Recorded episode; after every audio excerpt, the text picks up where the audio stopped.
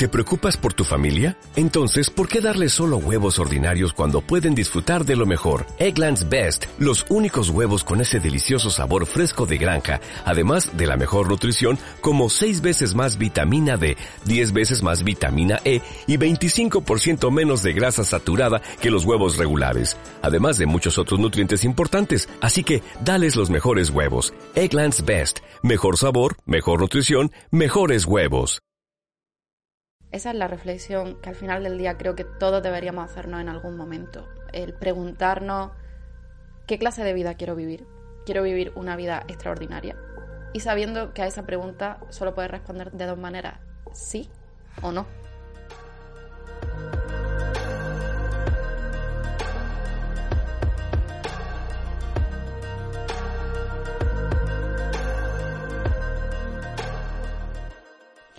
Hola de nuevo a todas y bienvenida una semana más a un nuevo episodio de Cada Camino.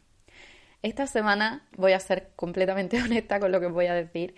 Eh, no tenía pensado nada para, hablar aquí con vosotras, eh, igual que la semana pasada. La semana pasada me pasó exactamente lo mismo, pero me he dado cuenta de que no quiero faltar más a ninguna cita de lunes con vosotras porque el podcast al final del día es un espacio en el que me siento muy cómoda, es un espacio en el que siento que conecto muchísimo con vosotras, en el que se comparte mucha energía, la que yo doy cuando escucháis el episodio, cuando yo lo estoy grabando, la que yo recibo cuando recibo vuestros comentarios, vuestro feedback y cuando se entabla ¿no? esa, esa pequeña relación. Entonces no, no quería dejar ni la semana pasada ni esta semana otra vez más el podcast en blanco.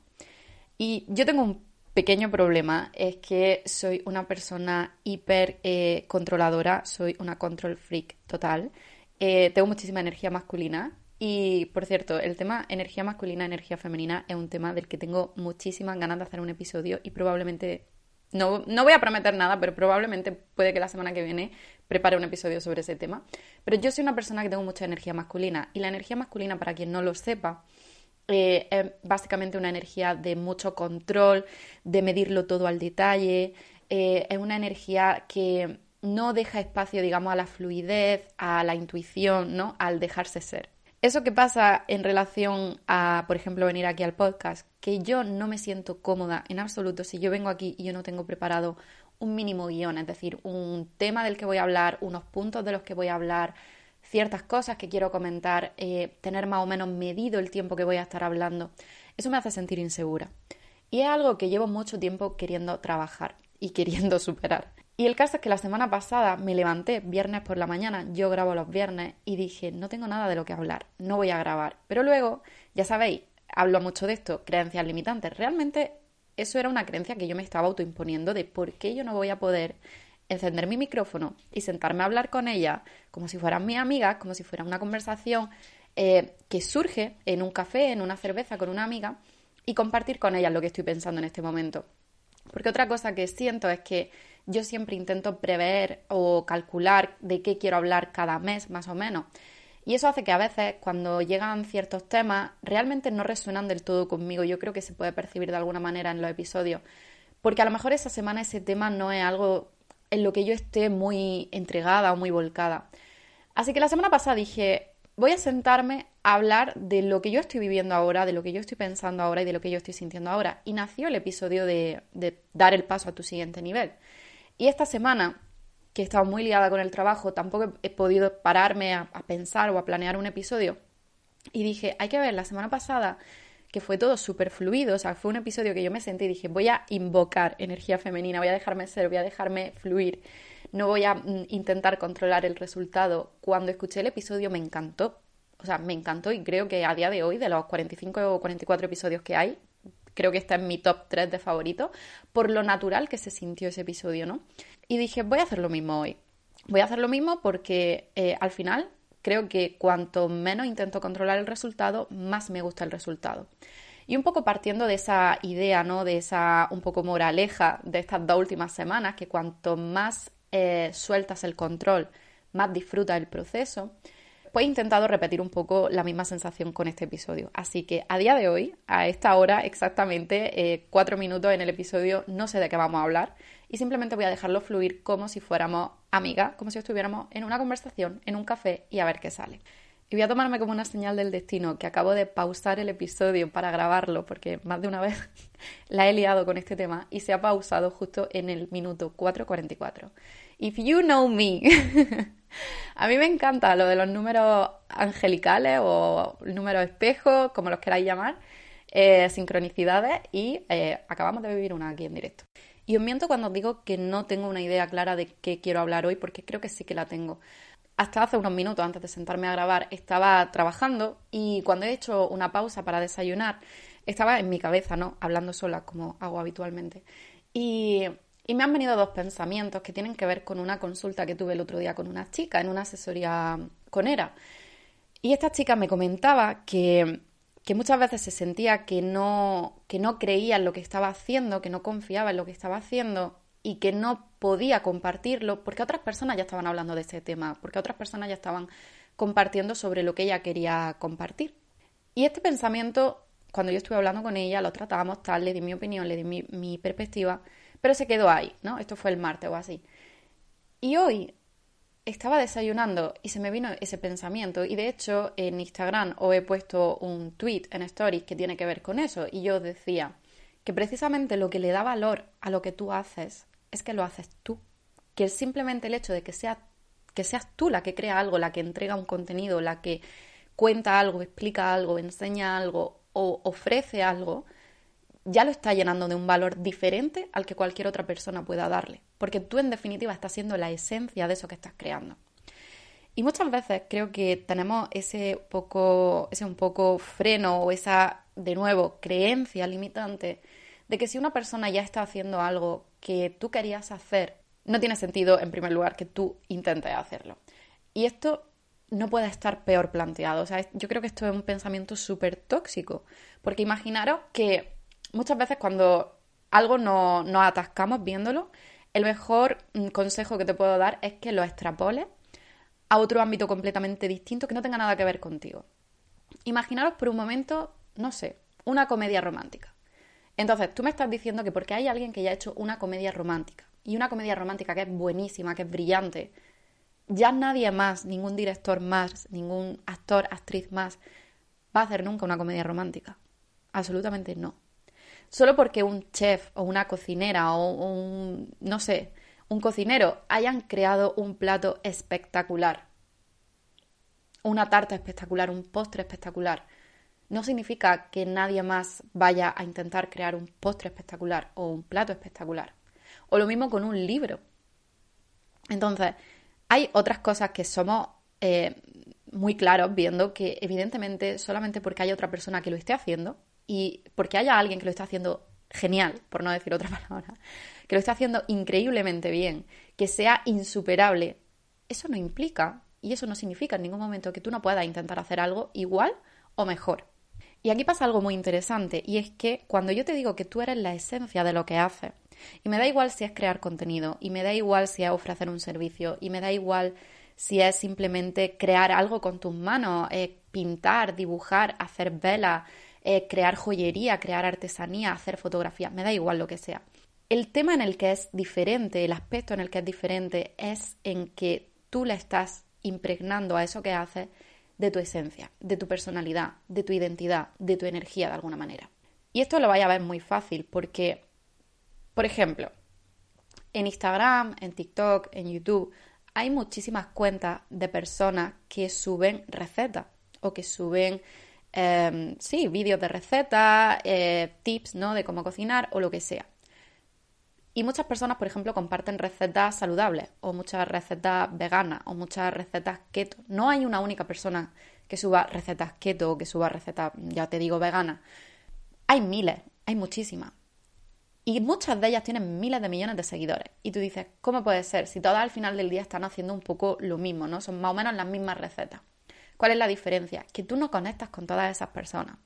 Sin ir más lejos, por ejemplo, el típico creador de contenido, no sé cómo llamarlo, la típica persona que te sube vídeos que yo creo que está muy orientado hacia los hombres, porque a mí, por ejemplo, es un tipo de contenido que no me llama nada la atención, eh, que son vídeos cocinando eh, muy bruscos, ¿no? Es como que te tiran la comida y es como, y añade dos huevos, y añade no sé qué, y añade no sé cuánto. O sea, nada relajante, nada pacífico. Y a mí, por ejemplo, la cocina es algo que yo utilizo un poco como meditación activa, por así decirlo.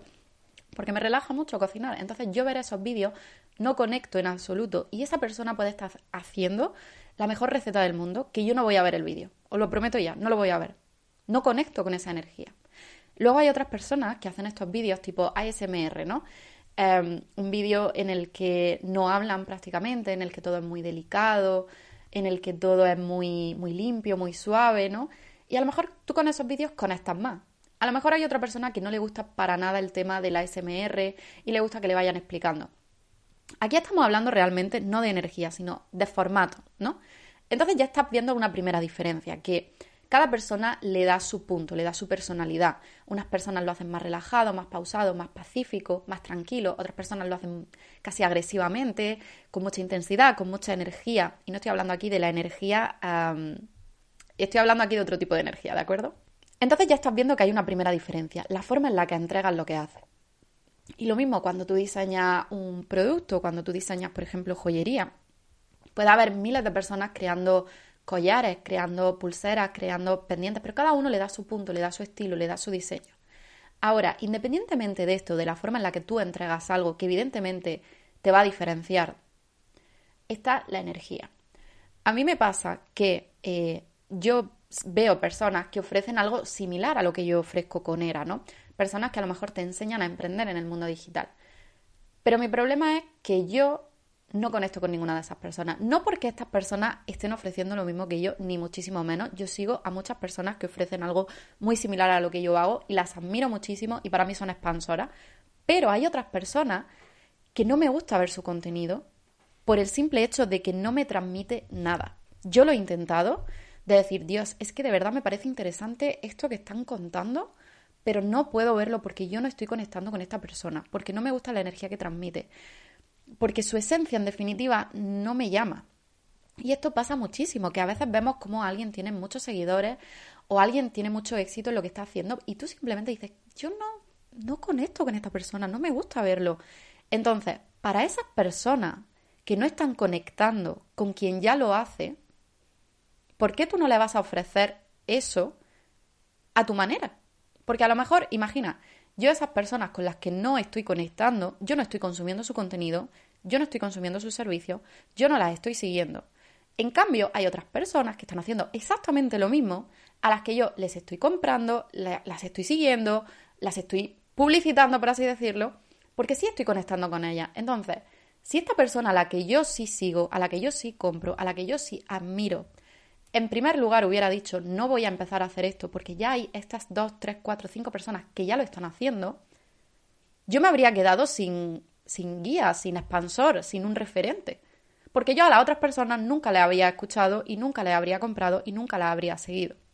Entonces, entendéis un poco la diferencia de lo que quiero decir, quizá de una manera un poco abstracta, que siempre la esencia en la que tú haces algo, la personalidad que tú le pones a algo, el tono que tú utilizas, el mensaje que tú utilizas, incluso los colores con los que tú me estás contando algo, hay gente que puede que conecte y hay gente que puede que no conecte. Y entonces, para esas personas que a lo mejor todavía no han encontrado a alguien que le hable de un tema o que le ofrezca algo de una manera que resuene con ellos, aunque haya mil de, miles de miles de miles de personas haciendo eso ya, ¿por qué tú te vas a privar de hacerlo? A lo mejor tú eres la persona que están esperando para conectar con ese mensaje.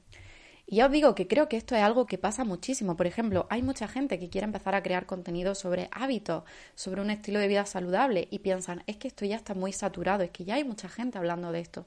¿Y qué? ¿Tú no estás hablando de esto?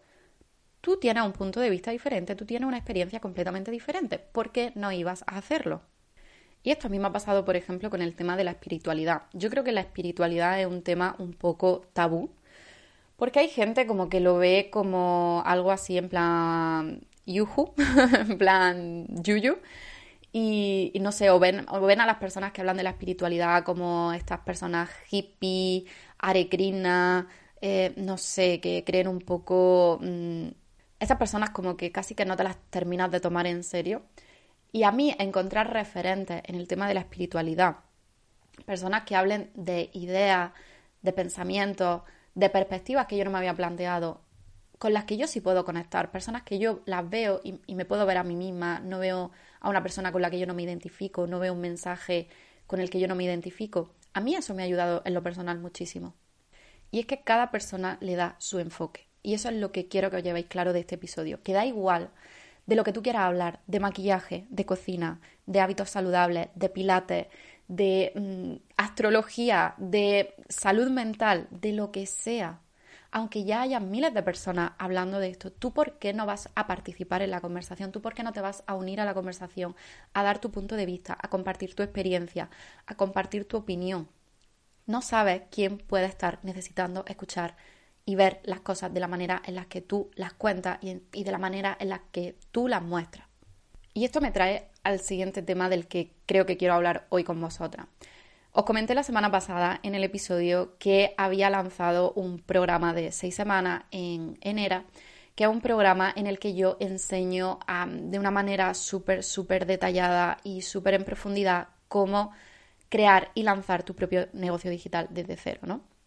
Y después de publicar ese episodio, un mensaje que recibí me hizo pensar mucho. Y era un mensaje en el que una chica me decía, ¿cómo yo sé si mi propósito es emprender? Si eso es lo que tengo que hacer. Y me di cuenta de que, echando la vista atrás, yo en ningún momento supe o tuve esa realización o tuve esa epifanía o esa verdad o esa claridad de que lo que yo quería hacer era emprender. Y es que creo Primero de todo, que las personas que, están llamadas a emprender, porque creo que eso realmente es una llamada que nace desde dentro, son simplemente aquellas personas, y esto, esto de verdad lo creo de corazón, son simplemente aquellas personas que tienen algo tan grande dentro que necesitan compartirlo, de alguna manera, que necesitan compartirlo, crearlo, darle vida y entregarlo a quien sea que lo necesite o a quien sea que esté dispuesto a recibirlo. Esa para mí es la llamada. Hay gente que no tiene esa llamada, hay gente que no tiene el deseo de compartir, hay gente que no tiene el deseo de crear, hay gente que no tiene esa, esa llamada interior. Pero independientemente de esto, que puede ser como un, concepto muy abstracto o muy poco, de, muy poca ayuda, por así decirlo, yo me di cuenta de que cuando yo miré hacia atrás, yo no es que yo pensara, quiero emprender, ¿no? O sea, yo no me levanté un día y dije, yo quiero ser emprendedora. No nace así el pensamiento, no nace así la realización. La línea es un poco eh, de la siguiente manera.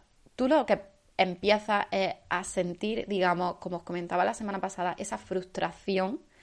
Y es una frustración que solamente puede sentir la persona que sabe que está hecha para más y que se está conformando. Hay personas, y yo tengo muchas amigas, que están encantadas con su vida, hiper felices con su vida, que no desean ni más ni menos de lo que tienen. Y esas personas viven en absoluta paz y en absoluta felicidad y no hay nada malo en eso. Que por favor dejemos de demonizar a las personas que no quieren transformar su vida o que no quieren cambiar su vida o que no quieren crecer o expandirse. O sea, está bien. Hay personas que se conforman y que están, no se conforman, que son felices con eso. Y probablemente esas personas sean porque directamente no sienten esa llamada interna. Al igual que yo no siento una llamada que a lo mejor ellas sí sienten hay diferencias, las personas no somos todas iguales, no nos cortamos todas con un mismo patrón.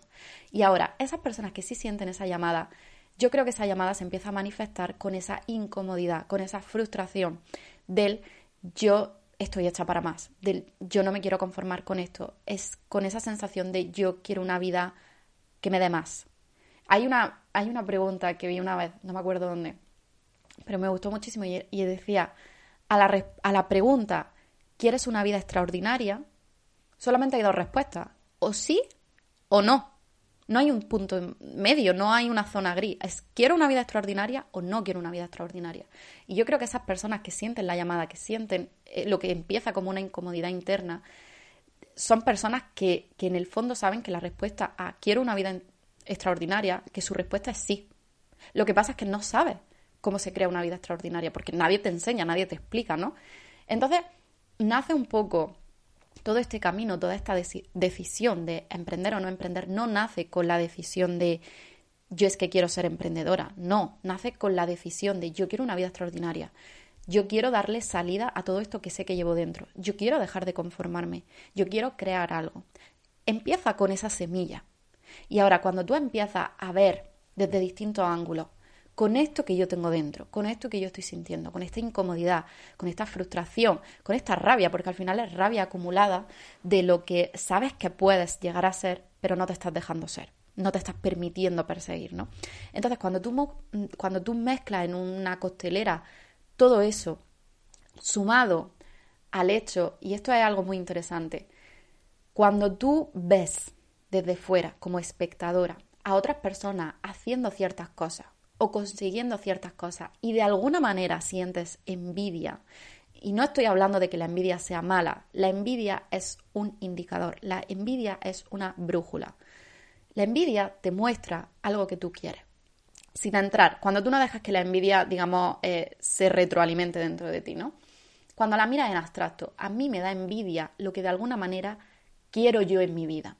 Entonces, cuando tú, por ejemplo, estás viendo como espectadora a ciertas personas, ya sea en redes sociales, ya sea en tu entorno, ya sea en televisión, en las noticias, donde sea, a ciertas personas logrando cosas y tú sientes que te gustaría tener eso que están logrando, que te gustaría crear eso que ellos han creado, que te gustaría ser un igual a esa persona, esa envidia te está indicando un camino, te está indicando hacia dónde tú te estás sintiendo atraído.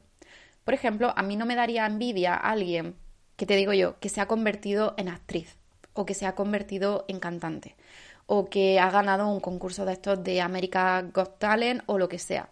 Y yo disfruto muchísimo viendo cine, viendo teatro, eh, viendo musicales y mm, viendo estos programas. Pero a mí no me despierta envidia. Eso que me indica que ahí no hay nada para mí, en ese camino no hay nada para mí. Ahora, yo veo a una persona, por ejemplo, publicando un libro. A mí eso me quema por dentro, porque digo, yo quiero, yo deseo, y es una envidia sana, es la envidia de ojalá yo estuviera consiguiendo eso mismo. Entonces, ahí mi cerebro lo que me dice, entonces en esa dirección hay algo para nosotros.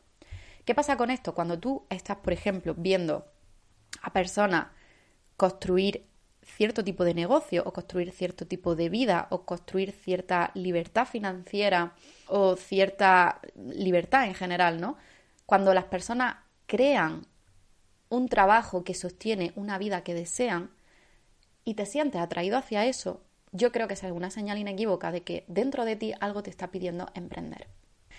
¿Y por qué yo le puse al programa el nombre emprendedora alineada? La palabra alineada creo que me la escucháis muchísimo, con mucha frecuencia. Y esto nace de una idea muy sencilla. quiero que os imaginéis una línea recta con un punto de inicio y un punto de final, ¿no? Una línea con dos extremos. En el punto de inicio estás tú. Y en el punto final está, de alguna manera, una visión que tú tienes, un propósito que tú tienes, la llamada. Esa llamada que, digamos, interna, cada uno de nosotros que se siente llamado a emprender, siente por dentro. Ahora, cuando tú inevitablemente estás rodeada por medios, estás rodeada por redes sociales, estás rodeada por noticias, por amigos, por personas que hablan, comentan, está rodeada de ruido. En definitiva, todo eso son influencias, todo eso son mm, es ruido, ¿eh? son cosas que te están distrayendo de tu propósito. Recordemos, tú estás al inicio de la línea, al final está el propósito, el, el motivo por el que tú te sientes llamada a hacer esto, el motivo, digamos, un poco más elevado por el que tú tienes esa llamada en particular dentro de ti. El problema de mucha gente, y yo creo que el problema en el que mucha gente fracasa cuando intenta hacer esto de crear algo desde cero, es que tú te dejas llevar por el ruido exterior. Es decir, ahora que está de moda los NFT, se llama NFT, eh, las criptomonedas, la inversión, el dropshipping, eh, estoy hablando en el mundo digital, ¿no? Em, no lo sé, cosas de estas. Eso es lo que está de moda. Entonces, si tú no escuchas tu llamada y simplemente te dejas guiar por el ruido, entonces tú vas a tirar hacia esa dirección. Y digamos que desde tu punto de inicio hacia tu propósito, debería haber una línea recta. Pero tú no haces una línea recta. Quiero que os imaginéis una línea que sube y que baja, ¿no? Un poco como si fuera los latidos de un corazón, en plan, que sube y baja, que sube y baja. Y te vas alejando, cada vez que sube y baja, te estás yendo o hacia algo que está de moda, hacia algo que es tendencia, hacia algo que todo el mundo está haciendo porque sí, porque va bien, porque funciona, porque da resultados, porque genera dinero, porque ahora está de moda. Y en la otra línea está eh, lo que la gente piensa, lo que la gente dice, que aquí podríamos meter todo el tipo de creencias limitantes de emprender es una ruina, eh, emprender cuesta dinero, eh, trabajar por tu cuenta es muy difícil porque no consigues trabajo, eh, clientes. Entonces, cuando tú no estás alineada con tu propósito, tú dejas que tu línea vaya arriba y abajo, que vaya hacia las modas de lo que la gente está haciendo y hacia los prejuicios o los juicios o las opiniones de lo que las personas de tu alrededor dicen. Ahí tú estás perdiendo dirección, porque estás yendo hacia todos lados menos hacia el único lado al que tienes que ir, que es al final de la línea recta, que es donde está tu propósito, tu misión, tu llamada, tu visión, el por qué, en definitiva.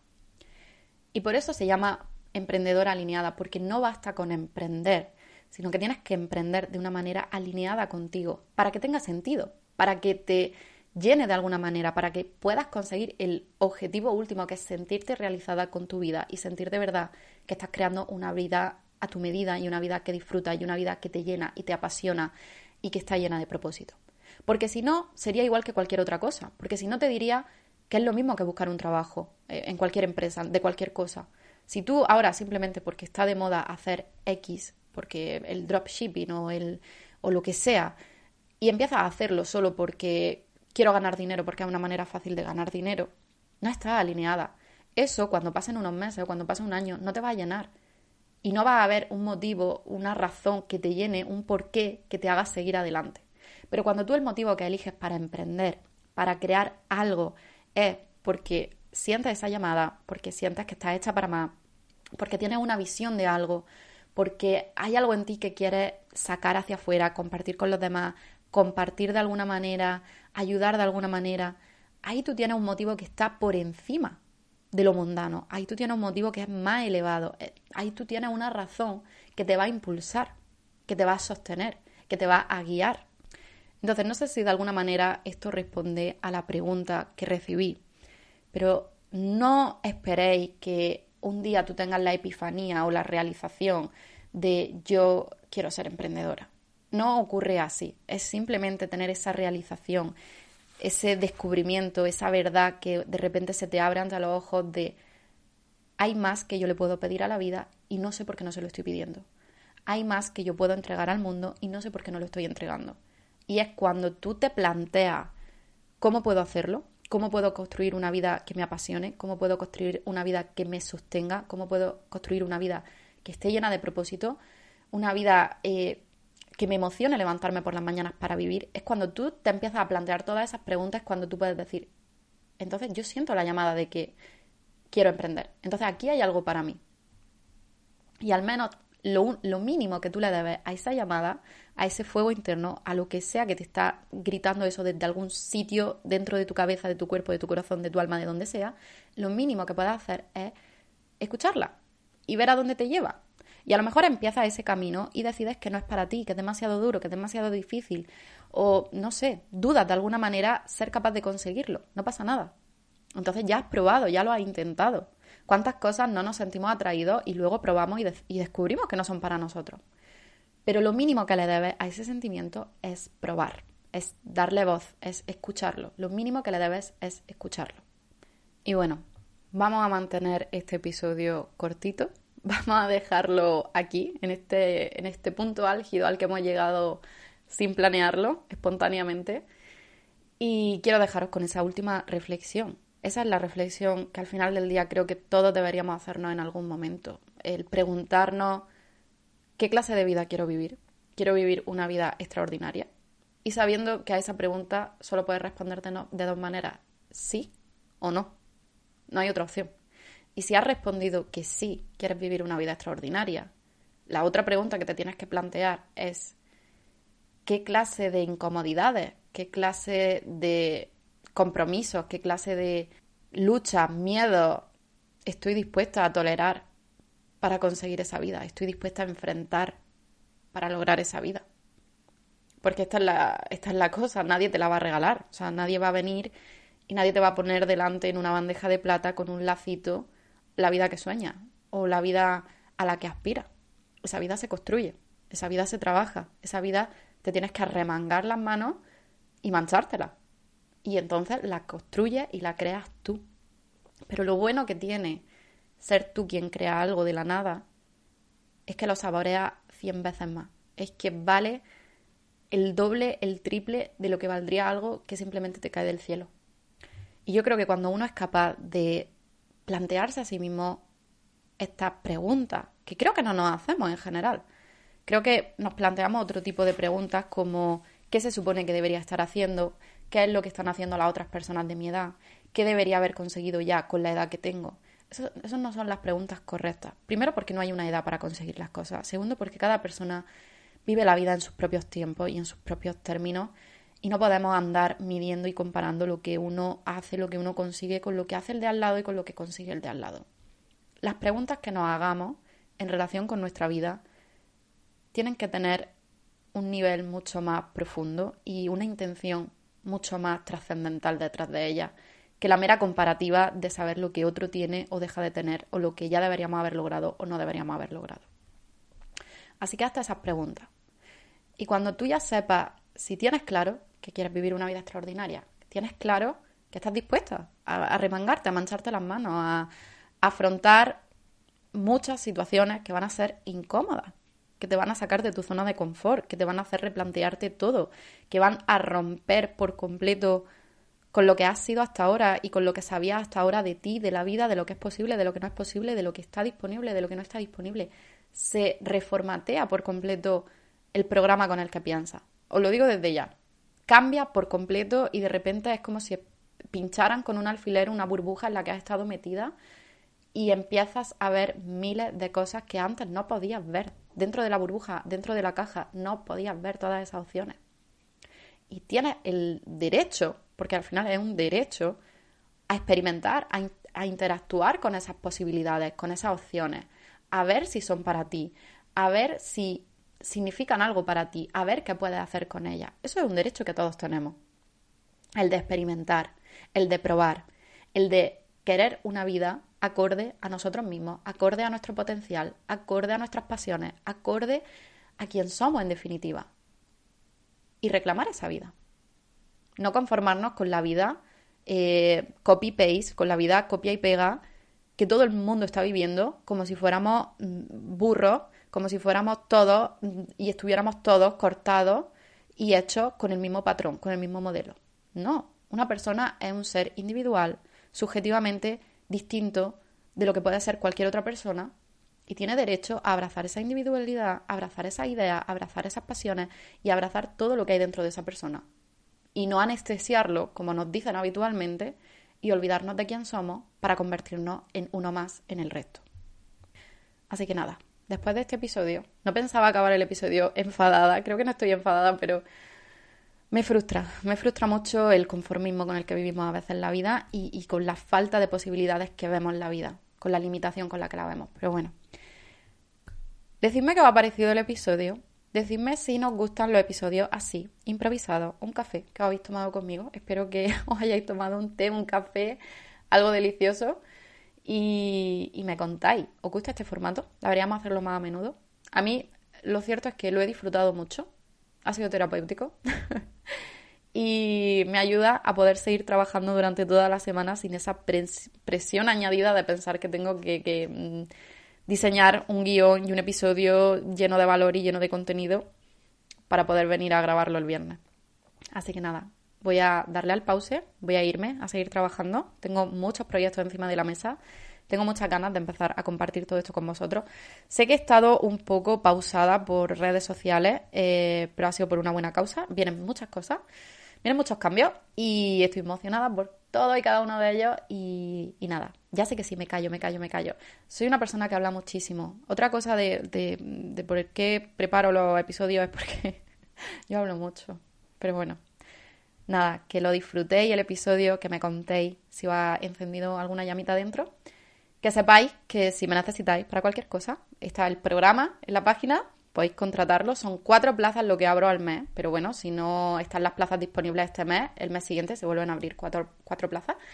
Y voy a empezar a subir muchísimo, muchísimo, muchísimo contenido que ya estoy planeando, que estoy creando, que estoy, sacando del horno eh, en redes sociales y sobre este tema, sobre cómo se hace, sobre paso a paso, sobre todo lo que necesitáis y ya sí que me voy a callar. Muchísimas gracias por escuchar el episodio, muchísimas gracias por cada una de vosotras que dejáis vuestra valoración, que me mandáis un mensaje contándome lo que ha significado el episodio para vosotras, si resuena, si no resuena, para las que lo compartís, a todas vosotras, a todos vosotros, cada vez veo que hay más personas, hay más chicos y hombres escuchando este, este podcast. Y bienvenidos a todos, aunque me vaya a permitir que siga hablando en femenino, porque el 95% de las mujeres, de las personas que están aquí son mujeres. Así que nada, pero muy encantada y muy agradecida de que vosotros también os estéis uniendo y estéis formando parte.